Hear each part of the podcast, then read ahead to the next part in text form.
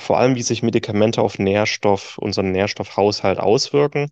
Und das Problem ist, dass wir heute einfach mit Medikamenten ja vollgepumpt werden, ohne dass es ähm, dass mit einberechnet wird, wie sich Medikamente auf den Mikronährstoffhaushalt auswirken.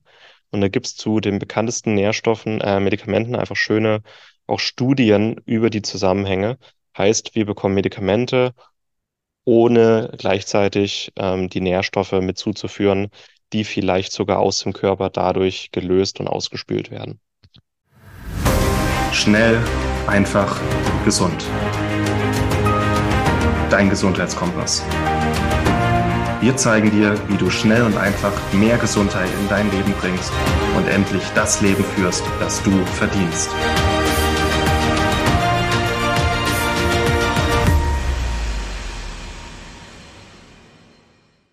Hallo und schön, dass du wieder dabei bist beim Schnell einfach gesund Podcast.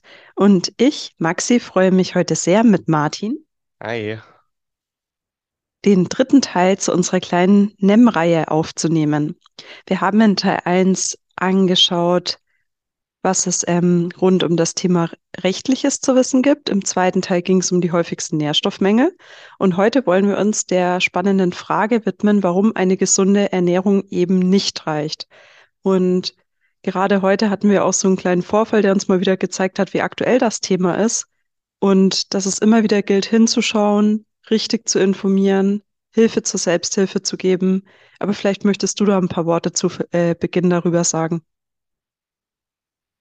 Ja, äh, da könnte ich jetzt fünf Stunden drüber reden, aber das, was allgemein auch in großen Zeitungen, in Wissenschafts-, sogenannten Wissenschaftssendungen oder von sogenannten Experten äh, öffentlichen Gremien, Ärztekammern über Nahrungsergänzungsmittel verbreitet wird und vor allem zur Nährstoffversorgung in Deutschland, ist leider nicht so auf wissenschaftlichen Daten beruhend, sondern meistens ziemlich aus der Luft gegriffen. Und deswegen wollen wir uns jetzt in dieser Episode mal genauer angucken, warum eine gesunde Ernährung nicht ausreicht und vor allem bei einzelnen Nährstoffen, was es da vielleicht zu wissen gibt. Wir hatten es schon oft, bei Nahrungsergänzungen müssen wir differenzieren, sie nicht pauschalisieren. Und das Thema, warum die Ernährung nicht äh, ausreicht, haben wir uns jetzt mal für Teil 3 aufgehoben, weil Nahrungsergänzungen sind dazu da, um die Ernährung zu ergänzen. Das heißt, sie geben uns etwas, das wir über die Ernährung nicht ausreichend bekommen. Und ja, einfach warum eine gesunde Ernährung nicht ausreichend ist. Ich denke, da lohnt es sich mal genauer hinzuschauen und vor allem ein bisschen Bullshit-Bingo zu spielen über das, was man denkt und über das, was tatsächlich äh, in Daten und wissenschaftlichen Studien nachprüfbar ist. Ja, dann erklär doch bitte gleich mal zu Beginn, warum wir, selbst wenn wir uns perfekt ernähren würden, von früh bis spät und genau im richtigen Umfang, warum es selbst dann noch zu Nährstoffdefiziten kommen könnte oder kommen kann. Ja, ähm, da werde ich gleich ein paar gute Argumente liefern und dazu gibt es auch schöne Studien. Im Buch habe ich das ein bisschen schöner und breiter dargelegt mit Studien. Jetzt werde ich euch schon mal ein bisschen einen Appetizer geben und vielleicht gleich in die Praxis eingetaucht. Ich habe schon viele, viele Blutanalysen und Nährstoffanalysen gesehen und wir sind im Kontakt mit vielen äh, funktionellen Medizinern, Orthomolekularmedizinern, Heilpraktikern, Coaches, Mikronährstoffberatern, die mir alle dasselbe spiegeln wer wirklich mal reinguckt ins Blut und das auf die breite Bevölkerung mal hochrechnet, merkt, jeder hat Defizite, jeder. Und für viele Menschen scheint es auch ein bisschen eine Frage des Egos zu sein. So, ich schaffe es nicht, über die gesunde Ernährung alles aufzunehmen. Und das ist okay. Kein Mensch schafft es, sich über die Ernährung perfekt zu versorgen. Keiner. Jeder Mensch ist einzigartig, jeder hat einen anderen Alltag, einen anderen Körper, andere Gegebenheiten, andere Ziele, eine andere Genetik. Keiner schafft es. Deswegen würde ich euch auch bitten, hier das Ego außen vor zu lassen und ähm, bescheiden zu bleiben. Eine gesunde Ernährung ähm, kann nicht alles liefern, hundertprozentig, was wir brauchen. Die Frage ist, wie gesund ernähren wir uns, um wirklich eine gesunde Baseline zu haben und dann individuell zu schauen, was braucht mein Körper noch. Das einmal aus der Praxis. Und jetzt würde ich gerne ein bisschen darüber reden, warum eine gesunde Ernährung nicht ausreicht, wenn es passt. Erstens, ähm, das, was wir heute essen, ist komplett anders als das, was wir noch vor 100 Jahren gegessen haben. Das Tierische, was wir heute essen, kommt überwiegend aus Massentierhaltung. Und das Tierische, was wir vor 100 Jahren gegessen haben, war überwiegend noch das, was unsere Uromas als normal angesehen haben, nämlich Weidehaltung. Und wie sich die Tiere ernähren, nämlich gesund und so, wie sie sich eigentlich ernähren sollten, hat einen riesen Unterschied auf den Nährstoffgehalt der tierischen Produkte. Was ist mit pflanzlichen Produkten? Und da gibt es schöne Studien äh, weltweit. Jedes Landwirtschaftsministerium macht Studien über den Nährstoffgehalt der landwirtschaftlichen Erzeugnisse. Und dann gibt es schöne Studien, die das in den letzten 50, 100, 150 Jahren hochgerechnet haben und wie sich die Nährstoffdichte verändert hat. Und es zeigt sich, dass, ähm, egal in welches Land wir gucken, die Nährstoffdichte von Getreide, Obst und Gemüse ziemlich beträchtlich abgenommen hat. Also ähm, ein paar Beispiele zu nennen. Hier in Deutschland hat zum Beispiel der Gehalt an Calcium, Magnesium, Zink, Kupfer, Eisen um zwischen 20 und 50 Prozent nachgelassen in 100 Jahren. Mm, ja, also nicht wenig.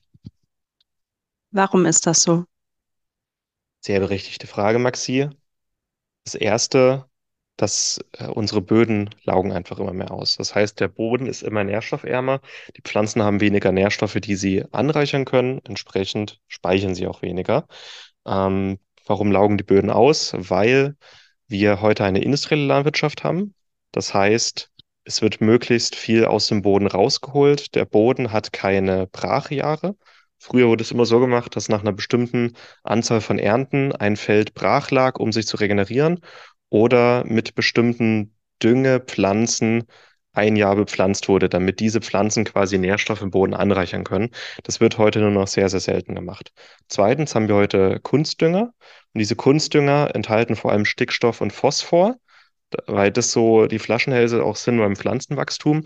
Aber diese Kunstdünger, die verwendet werden, bringen nicht ausreichend Spurenelemente und Mineralstoffe wieder in den Boden rein.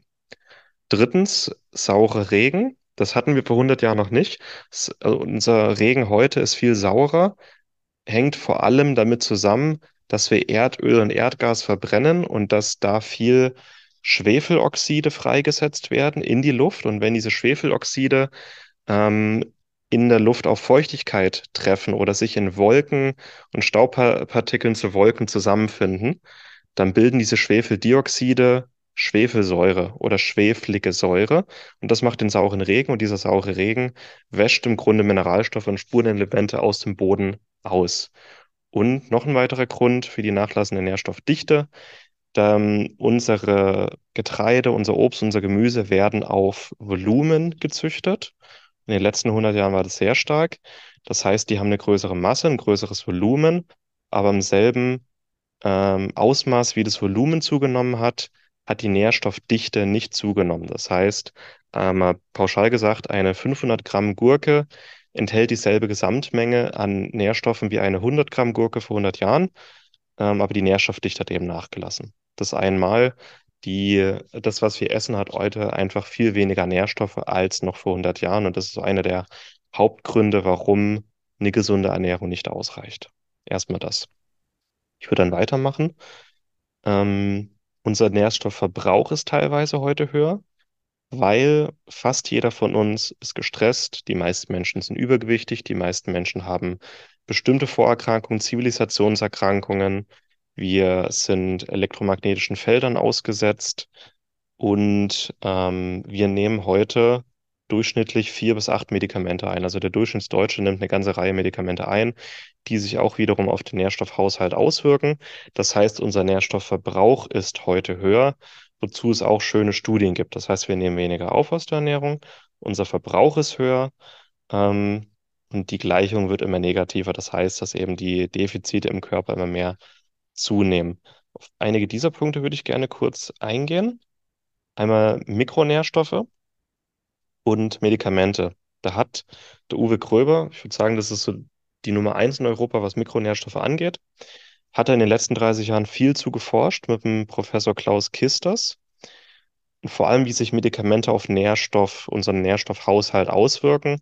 Und das Problem ist, dass wir heute einfach mit Medikamenten ja vollgepumpt werden, ohne dass es ähm, dass mit einberechnet wird, wie sich Medikamente auf den Mikronährstoffhaushalt auswirken. Und da gibt es zu den bekanntesten Nährstoffen, äh, Medikamenten einfach schöne auch Studien über die Zusammenhänge.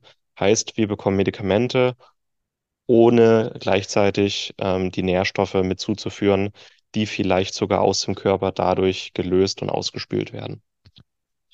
Gib uns da doch bitte mal ein konkretes Beispiel, Martin, weil ich glaube, das ist jetzt was, wo sich nicht jeder drunter vorstellen kann, was du genau meinst. Genau. Wir haben da auch bei Schnellfach gesund Ratgeber, also auf der äh, schnellfachgesund.de slash äh, gratis, kann man sich einen Ratgeber runterladen. Da haben wir zu den wichtigsten Medikamenten und Medikamentklassen auch drin, auf welche Nährstoffe sich auswirkt im Körper. Beispiel, ähm, Protonpumpeninhibitoren bekommen Leute mit Sodbrennen verschrieben, weil bei Sodbrennen wird als Hauptursache eine Magenübersäuerung ähm, angesehen. In, in vielen Fällen stimmt es nicht, aber das ist ein anderer, ein anderes Thema. Diese Medikamente hemmen quasi die Bildung von Magensäure. Das heißt, der Magen ist nicht so sauer, wie er sein könnte. Damit wir aber bestimmte Medi äh, Nährstoffe aufnehmen können, muss der Magen eine bestimmte Säure enthalten. Zum Beispiel Folsäure B9 und B12. Ähm, die brauchen einen gewissen Säuregrad, damit die Transporter, um diese Nährstoffe aufzunehmen, im Magen aktiviert werden können. Das heißt, wer Protonpumpeninhibitoren einnimmt, bekommt nach einer gewissen Zeit einen Mangel an B9 und B12, hängt aber auch an Eisen und Magnesium. Also damit Eisen und Magnesium aufgenommen werden können im Dünndarm, muss ein gewisser Magensäuregehalt vorhanden sein. Das sind jetzt Beispiele. Ich meine Protonpumpeninhibitoren nehmen so 10 bis 15 Millionen Menschen in Deutschland ein und ähm, das dauert teilweise ein paar Monate, bis die Speicher leer sind für B9 und B12, aber das kann dann wirklich eklatante Folgen haben, ähm, zum Beispiel für die Mitochondrien, für den Energiehaushalt. Das ist das Beispiel Protonenpumpeninhibitoren. Ähm, bei Metformin ist ein typisches Antidiabetes-Medikament, ist es ähnlich. Metformin hemmt quasi die Aufnahme von Magnesium, Kalium und B-Vitaminen im Dünndarm, kann dann auch zu Defiziten führen. besonders drastisch ist es, wenn ähm, ein Medikament eingenommen wird, zum Beispiel bei ähm, Typ 2 Diabetes, und die Folgen dieser Medikamenteinnahme, nämlich Nährstoffdefizite, die eigentlichen Krankheitssymptome noch weiter verschlechtern können. Also bei Mangel an B-Vitamin und Magnesium wird der Blutzucker eher noch instabiler. Das heißt, das sind viele dieser Langzeiteffekte von Medikamente beziehen sich auf den Nährstoffhaushalt. Und vor 100 Jahren hatten wir noch keine Pharmaindustrie, heute schon. Und wenn man mal ein bisschen höher geht in der Bevölkerung, der durchschnittliche Senior in Deutschland nimmt zwischen 8 und 17 Medikamenten ein, also eine ganze Batterie an Stoffen, die sich auch auf unseren Nährstoffhaushalt auswirken. Also wir nehmen weniger über die Ernährung auf Nährstoffe, weil unsere Ernährung weniger nährstoffdicht ist, unser Verbrauch ist erhöht. Und dann ist noch ein dritter Faktor. Wir sind heute eine überwiegend sitzende Gesellschaft. Vor 100 Jahren noch waren wir eine äh, arbeitende Industriegesellschaft. Früher waren wir eine Agrargesellschaft. Das heißt, die Menschen waren den ganzen Tag aktiv. Die waren unterwegs auf den Beinen, sind viel gelaufen, haben körperliche Arbeit gemacht und hatten entsprechend auch einen viel höheren Kalorienbedarf und haben dann auch mehr gegessen und automatisch auch mehr Nährstoffe aufgenommen. Wir sind heute eine sitzende Dienstleistungsgesellschaft. Und ein Mensch heute hat im Schnitt einen Kalorienbedarf von 2000 am Tag. Ein Arbeiter vor oder auch heute noch Arbeiter auf dem Bau oder ein Landwirt, der den ganzen Tag unterwegs ist und schwer hebt, hat einen Kalorienbedarf von 4.000 bis 6.000. Das heißt, die müssen mehr essen und das heißt, die nehmen auch automatisch mehr Nährstoffe auf. Ist noch so ein Faktor, ähm, dass nicht nur die Energiedichte abgenommen hat unserer Nahrung, sondern auch die Menge an Nahrung, die wir faktisch aufnehmen. Ja. Die heutige Folge wird dir präsentiert von Victilabs, die Kraft der Natur im Labor geprüft. Victilabs bietet dir reine Nähr- und Vitalstoffe ohne Zusatzstoffe. Das Ganze zum günstigen Preis und aus deutscher Produktion. Nutze beispielsweise essentielle Aminosäuren zum Muskelaufbau, das Magnesiumpräparat bei hohem Stresslevel oder den Vitamin B-Komplex, um mehr Energie zu haben. Victilabs hat diese und weitere Nährstoffe für dich parat. Geh noch heute auf www.victilabs.de und erhalte mit dem Code MARTIN, alles groß geschrieben Martin, 10% Rabatt auf deine erste Bestellung.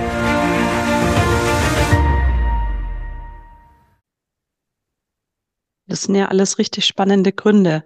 In welchem Zusammenhang siehst du denn das Thema, dass das nicht viel, viel mehr Leute und Ärzte auf dem Schirm haben? Denkst du, es ist einfach noch zu früh dafür? Oder was ist deine Vermutung?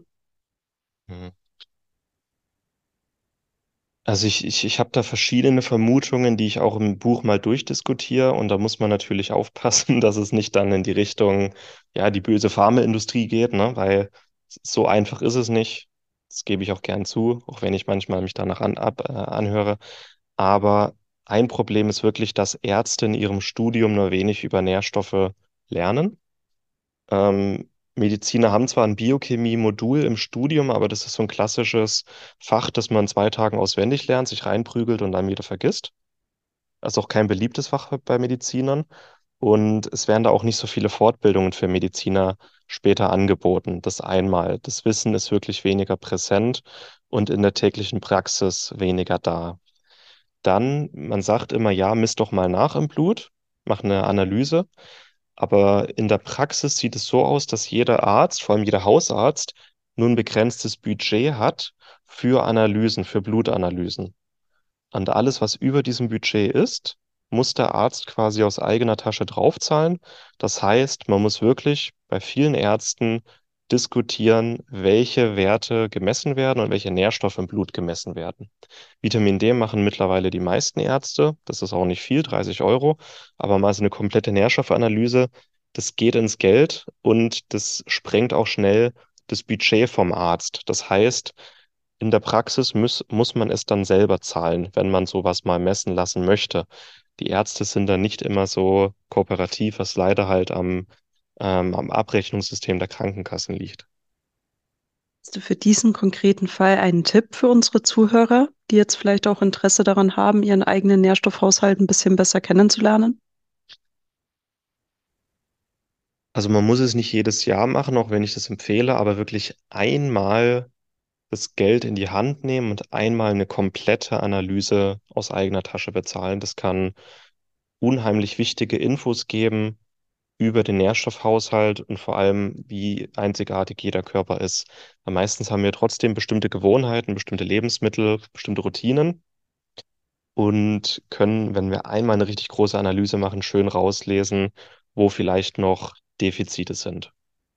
Ansonsten würde ich empfehlen, mich auf die wichtigsten drei bis fünf Nährstoffdefizite zu konzentrieren, bei denen einfach die meisten Menschen Defizite haben und nur diese zu messen, weil das sind die, wo die meisten Menschen Defizit haben und es aber einen großen Unterschied für die Gesundheit haben kann, die zu beseitigen. Dass man einfach nur mit diesen anfängt. Und das sind äh, Vitamin D, Omega-3, Magnesium, vielleicht noch Folsäure und B12 und Eisen. Okay, dann waren sechs. Dass ich mich mal nur auf diese konzentriere. Das ist auch ein Anfang. Also eine Komplettanalyse ist natürlich schön, aber wer so ein bisschen 80-20 machen will, also den größten Impact mit wenig Aufwand, guckt sich nur diese paar Nährstoffe an. Ist schon mal ein Anfang. Ähm, ja.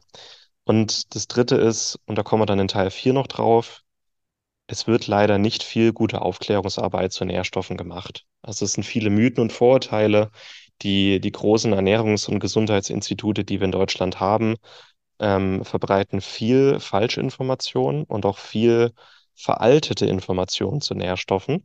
Also wir finden immer noch Infos zu Vitamin D und Cholesterin aus den 70er, 80er Jahren, die weit überholt sind. Und das ist natürlich auch nicht förderlich für die, für das öffentliche Meinungsbild zur Nahrungsergänzung oder generell Nährstoffen. Auf der einen Seite wird wenig gemessen. Mediziner lernen das nicht so in ihrem Studium oder lernen es nicht gerne. Und es wird wenig gute Aufklärungsarbeit geleistet. Aufklärungsarbeit, die auch wirklich ähm, akt auf aktuellsten wissenschaftlichen Stand ist.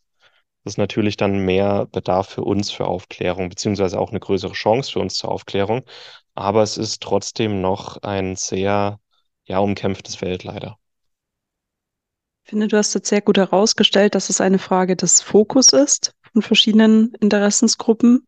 Und auch wenn diese praktisch aus bestem Wissen und Gewissen handeln, kann es halt sein, dass aufgrund ihrer Sicht der Dinge blinde Flecken entstehen. Und an der Stelle jetzt mal noch eine Frage, weil du ja sehr gut begreiflich gemacht hast, dass eine gesunde Ernährung alleine nicht reicht. Jetzt aber mal anders gefragt, wie viel Prozent kann denn eine gesunde Ernährung abdecken an unserem Nährstoffhaushalt? Und kannst du das vielleicht auch mal für die fünf wichtigsten Nährstoffe konkret aufzeigen, was ich denn sozusagen konkret essen müsste, um es zu schaffen? Und wenn ich das esse, was realistisch ist, wie viel Prozent ich ähm, ja abdecken kann? Das ist eine sehr gute Frage. Also die Ernährung sollte natürlich so gesund und nährstoffreich so, äh, wie möglich sein. Das einmal. Ich würde sagen, so meine Pausch eine pauschale Antwort, eine gesunde Ernährung kann vielleicht 70, 80 Prozent von dem abdecken, was unser Körper braucht. Grob. Wir haben fast 50 essentielle Nährstoffe, die wir aufnehmen müssen über die Ernährung. Und die meisten nehmen wir auch tatsächlich genug auf, wenn wir uns gesund ernähren und ein paar Nährstoffe geht einfach nicht. Also es gibt ein paar Nährstoffe, die können wir einfach nicht so viel aufnehmen, wie unser Körper braucht. Da können wir uns noch so gesund ernähren. Ähm, das ist natürlich dann einmal noch ein Riesenfass. Was ist eigentlich eine gesunde Ernährung? Ähm, nicht das, was die Deutsche Gesellschaft für Ernährung empfiehlt. Die empfiehlt nämlich hauptsächlich die Ernährung auf Milchprodukten und Vollkorngetreide aufzubauen. Ich empfehle als absolute Grundlage Obst, Gemüse, Beeren, Pilze, und gute tierische Produkte aus artgerechter Haltung. Also eine eigentlich steinzeitlich orientierte Ernährung. Gibt auch viele Studien dazu. Ist das nährstoffreichste, was wir machen können. Eigentlich alles, was wir jagen und sammeln können. Und Getreide und Milchprodukte eher als Zusatz, als Ergänzung, aber als nicht als Grundlage. Und mit dieser wirklich maximal nährstoffdichten Ernährung als Grundlage sind wir wesentlich besser versorgt als das, was die meisten Menschen machen. Und dann gibt es noch ein paar Nährstoffe und das sind eigentlich die, die ich immer wieder komme. Vitamin D, Omega-3, Magnesium, Jod, äh, Eisen, äh, B-Vitamine, die, auch wenn wir uns noch so gesund ernähren, schwer wird. Beispiel Omega-3. Wir müssten in der Woche so etwa zwei bis drei Kilo Fisch essen, um wirklich so viel Omega-3 aufzunehmen, wie unser Körper braucht. Zwei, drei Kilo Fisch wäre vielleicht in der Steinzeit möglich gewesen. Heute geht das ins Geld, heute ist es sehr aufwendig und vor allem sind unsere Fische heute eher mit Schwermetallen belastet. Also ist auch nicht so gesund. Das heißt, man schafft es eigentlich nur mit einem guten Omega-3-Produkt ausreichend aufzunehmen. Zweites Vitamin D. Vitamin D bekommen wir in der Sonne und zwar nur zwischen Mai und September. Zwischen Oktober und April haben wir in Europa eigentlich kein Vitamin D über die Sonne. Und es gibt zwar Vitamin D in der Nahrung, da müssten wir allerdings jeden Tag, ich habe es mal hochgerechnet, zwei Kilo Lachs, 20 Bio-Eier oder ein bis zwei Dosen Dorschleber essen, jeden Tag, damit wir auch im Winter an Vitamin D kommen. Oder ein Kilo Shiitake. Ähm, würde auch schwer. Magnesium, äh, vor allem wer ein bisschen mehr Sport treibt, wer ein bisschen mehr Kaffee trinkt, wer ein bisschen mehr Stress hat oder ein höheres Körpergewicht hat, der müsste jeden Tag so ein Kilo Brokkoli essen, um, oder ein Kilo Spinat oder ein halbes Kilo Löwenzahn, um ausreichend Magnesium aufzunehmen. Auch schwer. Ähm, Eisen müssten eigentlich, müssten wir, also vor allem Frauen, die jeden Monat äh, viel Eisen verlieren, müssten eigentlich fast jeden Tag Fleisch essen, beziehungsweise regelmäßig Innereien wie Leber essen, um ausreichend Eisen aufzunehmen. Ähm, ja, und Jod. Jod sind wir dann wieder beim Thema Fisch und Meeresfrüchte. Müssten wir wirklich auch so regelmäßig essen, dass es schon wieder ein Schwermetallproblem wäre. Und dann waren es jetzt nur einzelne Lebensmittel. Wenn wir das jetzt mal alles aufaddieren würden, was wir jeden Tag essen müssten, um wirklich 100 Prozent von dem zu bekommen, was unser Körper braucht, ist einfach in der schieren Menge nicht machbar. Und jetzt werden ein paar Leute fragen, brauche ich denn 100 Prozent? Mit 100 Prozent meine ich nicht Perfektion, sondern gesunde Blutwerte. Also noch nicht mal perfekt, sondern gesunde Blutwerte, bei denen man sich einfach gut fühlt und kein Defizit hat. Und das ist in der Praxis relativ schwer machbar.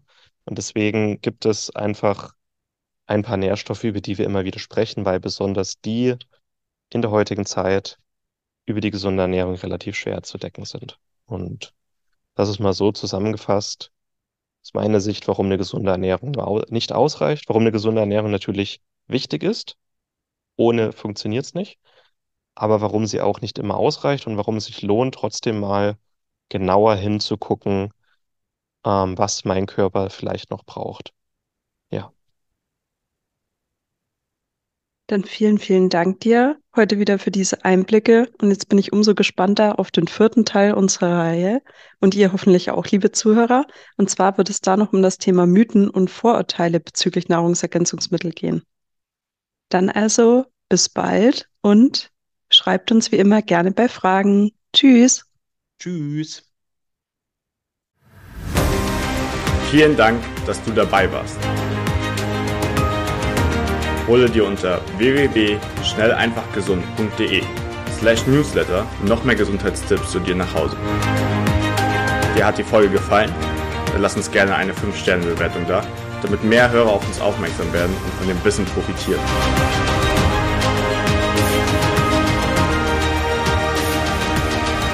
Wir wünschen dir eine gesunde Woche.